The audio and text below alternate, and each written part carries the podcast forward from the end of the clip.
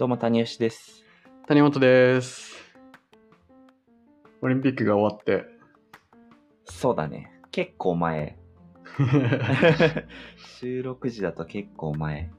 でもあれなのよね。あのーパラリンピックのチケットを持ってたんだけど、へえ、買ってたんですか、じゃあ？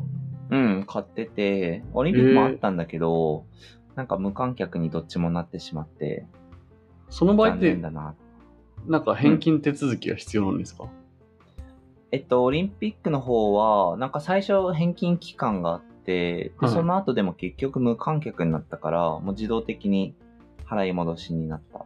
ああ、そうなんだ。うん。もう、あの、こちらが何かアクションする必要なく勝手に戻ってくるみたいそうそうそうそう。な。へえ。になってたね。なるほどね。うん。いやー、だから、コロナがまた大変で、ね、旅行ちょっと行こうかなって思ってたのに行けなかったりね、してますよ、うん最近は。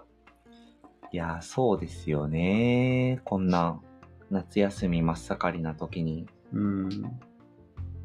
そう。でもなんか一番この期間でなんか割り割り食ってるっていうか機会が奪われてるのはなんかやっぱ学生な気がします。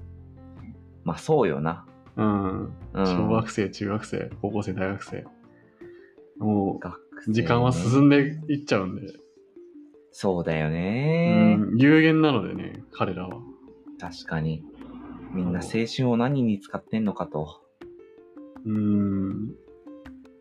で、またそういう意味で言うね、と、そういう意味で言うと、なんか、このタイミングで、個人的にはね、そんなにこう、阻害されることがあんまないじゃないですか。仕事だってリモート全然できちゃうし。はいはいうん。うん。ラッキーだったなとは思いつつ。そうだよね。うんうんうんうん。確かに。はい。谷尾ちゃんの、大学の頃にディベート？ディベートサークル、ディベート部か部みたいうな、ん。やってたみたいな話をちらっと聞いたことがあるんですけど、ディベートというか、なんか議論というか、ディスカッションみたいなことについてちょっと思ってることがあって、本気で参加者がワントピックについて自分の仮説なりをぶつけ合う様子って結構旗から見るとちょっと喧嘩してるように見えるというか、はいはいはい。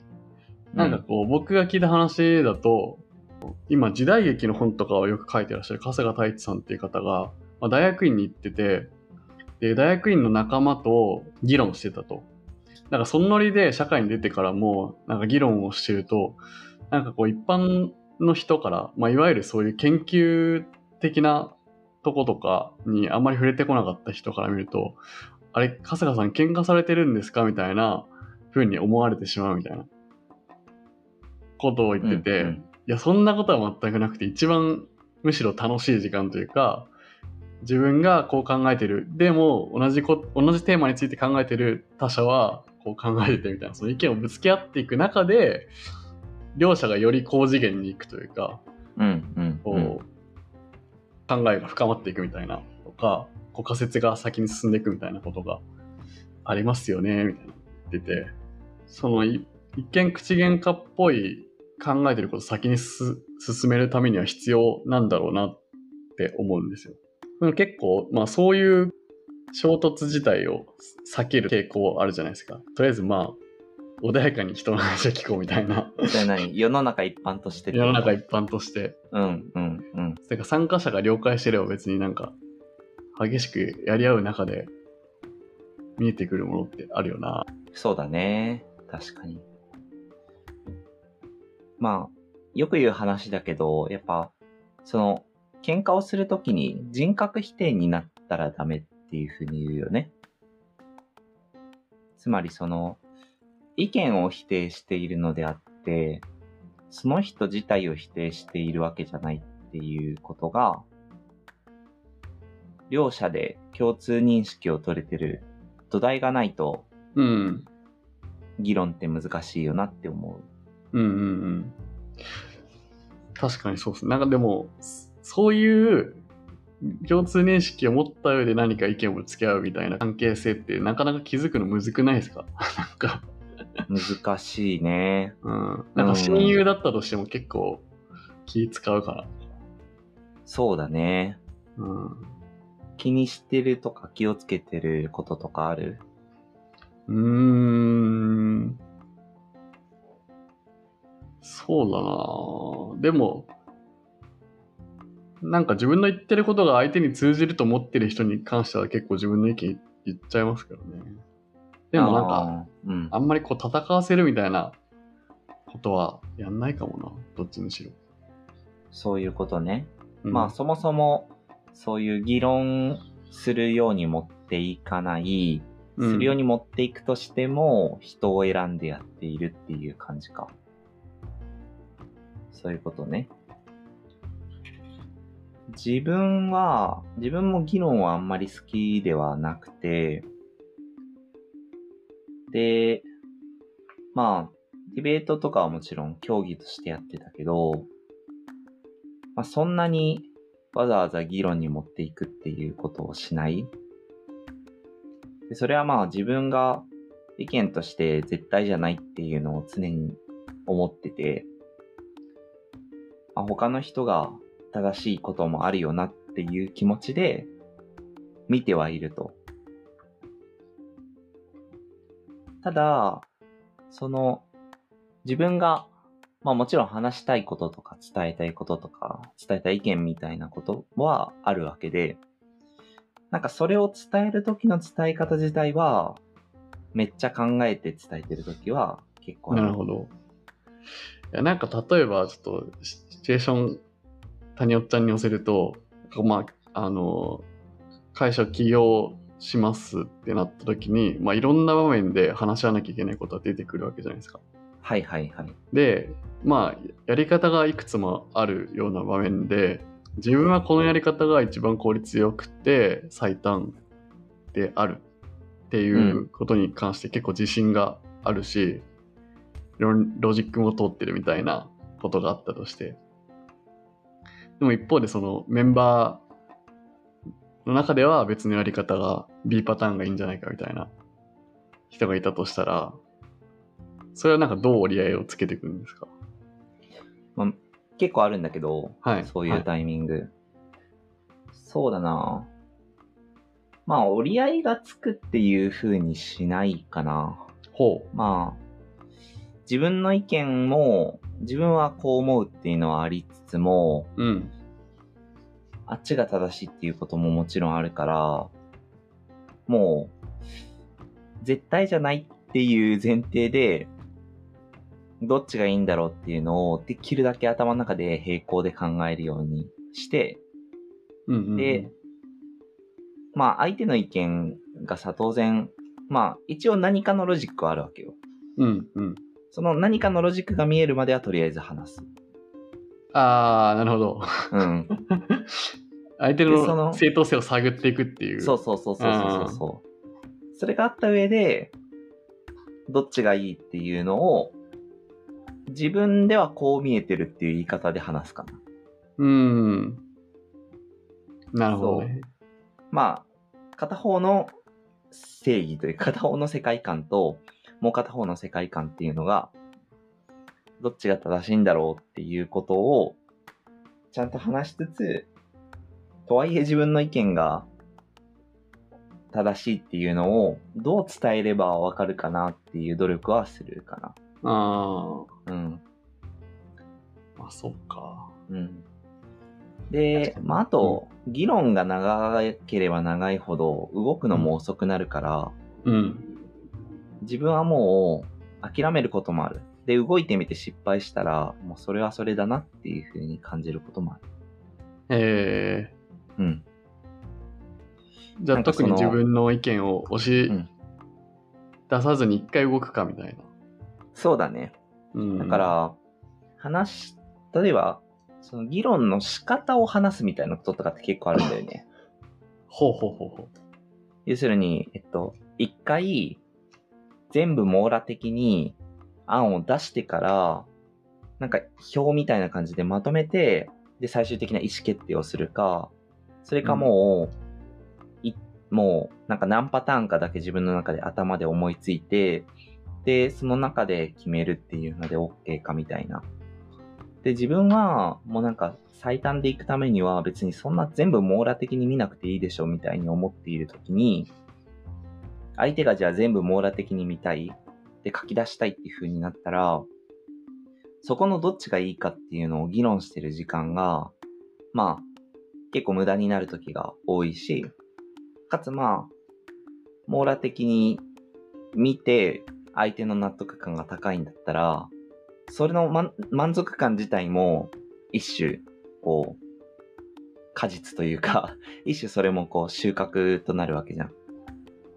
で、その満足感作るっていう意味でも、まあ、その過程を一回踏むっていうことを、うん。あえてしに行くとかはする。なるほどね。うん。確かになだからなんかそもそもここはあんま重比重なんだろうな、うん、考える時間はそんな取らなくていいからこうパッと決めて進もうって自分が思っててもうん。相手は一回立ち止まって考えたいと思ってるみたいなあ、そうそうそうそうそう。うん。そもそもそこで違いがあるみたいな、そうそうそうそうそうん、う。でその時はあれなんですか？か、うん。なぜ君はそんなにここを慎重に判断したいと思ってるんだね？みたいなことは聞かないんですか？聞かない。あ聞かない価値観だからね、それは。でそいやそういうのを大事にしてる人なんだなっていう。ああ、うんまあそうか。そこにこう、いや、ここの意思決定めちゃくちゃ実は重要だと思っていてみたいなロジックがあるわけでもないのか。まあ価値観としてか。確かそうだね。まあ、それもあると思うし、ただまあ、全体見て一個一個潰したいみたいなパターンとか、そういうこともああ、あるよね。そうか。そもそもの、その人の傾向としてというかね。そうそうそうそうそうそうそ確かに、性格的な面も。う。うん。俺はなんか、どちらかといえば、もう道筋をある程度こう、こう考えた後にこう考えるみたいなのが、頭の中で最初に作ってるタイプ。で、そこは外して、外したくなくて、一回話してからうん、別の話題に行きたいとかになるけど、うん。なんか、片方がじゃあ、今大事なイシューがあってとか、うん議論してるイシューがあってっていうのがあったら、もうそこをこう先に話しに行きたいっていうタイプだったら、うん。まあ、そこをい一回やってみようかっていうふうに頭を切り替える。うん。それでなんか、ストレス溜まったりする、しません？あ、だからあるある。だから正直、切り替えられてないことがあって、結構。100そっちに頭持っていけてないなっていうのを意識的にこう持っていくトレーニングをしてる今。ああ。いや、でもなんかその、タニオちゃんたちはあったら、いや、ここそんな時間かけなくてもみたいな。ここに3時間ミーティング割かなくてもみたいな。ええやん、みたいな。なんか、ね。でもそれで実際得られることも結構あったりするからね。あああ、まあやってよかったなっていうふうに思うこともああ。るから。まあ、結果納得感はね、高まるというか。そうそうそうそうそう。うん。っていうのは、まあお互いにそれが足並み揃った方がいいかなっていうふうに思うから、はいはいはい。うん。そういう時は全然ある。うん。うん。なるほど。うん。まあ、ね、でも、自分を逆に通せてないんじゃないかって思う時も、ね、できるかもしれないから、うん。そこは、まあ、ここは通したいって時は、通した方がいいんだろうけどね。なるほどね。うん。うんうん。でもなんかぶつかってる時間が無駄っていうのは結構一番自分は思うかもしれない。そうね。うん。いや、でもいずれにしても、なんか根底の信頼関係がないと、やってらんないですね、そのプロセスって。うん。単純に別に企業と。関係なくね、うん議。論、議論するにしても。大事だね。うんディベートって話でいくと、うん。やっぱそこの、そうだね。あんまりこう喧嘩になるとかってももちろんたまにあるんだけど、そういうのもあんまりなくて、で、相手の、まあそもそもさ、その賛成反対みたいなものも自分の意見っていうのじゃなくて、勝手に決められるものだから、うんうんうん。でそれをまず前提として、だからそそういう話はあるよね。別に本人の意見じゃないし、別に本人への人格否定ではないなるほど。っていうこともあるし、まあ、ディベートって結局、まあさっきの話にちょっと近いけど、相手のロジックが、えっと、こういう理由があって、こういう事例があって、みたいなことの説得力っていうのを、まあ、見てるっていうものだから、うん。その、なんていうか、ロジックの、まあ、密度っていうのを見てるっていう比較でいくと、意見としてっていうことは結構全然違うことだから、うん。うん、別にあんまりそこで、ね、なんか、喧嘩が起こるとかはないかな。うん。うん。うんなるほど。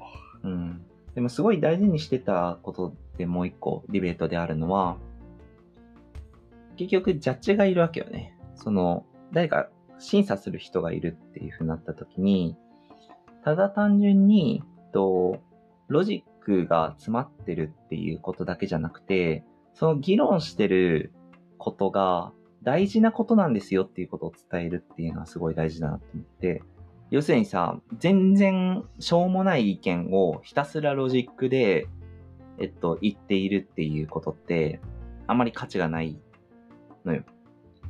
要はだから、この価値観がまず大事ですよっていうのが作られた上で、じゃあこの価値観っていうのは、えっと、どういうふうに、うんと、ロジックになっているのかみたいなことを伝えるっていうなんかそういう伝え方が大事な気はする。うん。うん。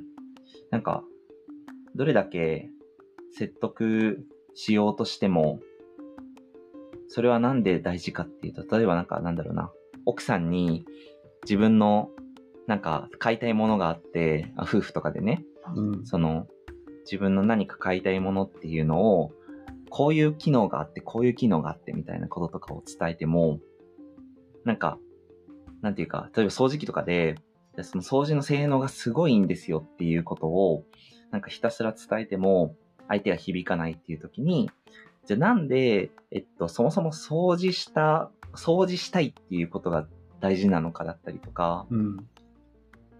まあ、綺麗になったらこういういいことがあるよねっていうことが先にないと、相手がそもそも議論の土台に乗ってないっていうことになる。うん。うん。なんかそんなことが起きる気はしていて、うん。まあ、ディベートの考え方をうん。日常に使うとしたら、なんかそんな話はある気がする。確かになるほど。うん。なんか自分の頭の中でロジック通ってるとなんかそのロジックが先に行っちゃいがちなだなって今思いましたね、聞いてて そのなんかうん。そもそも前提共有できてるのとかその価値を共有できてるのかみたいなよくあるよくある。うん。で、相手が言ってくれないからね、それを。確かにね男女とかねよく起こりがちな気がします、そうだね。全然違う価値観とかで 生きてるっていう時はあるよね。そりゃあるよ。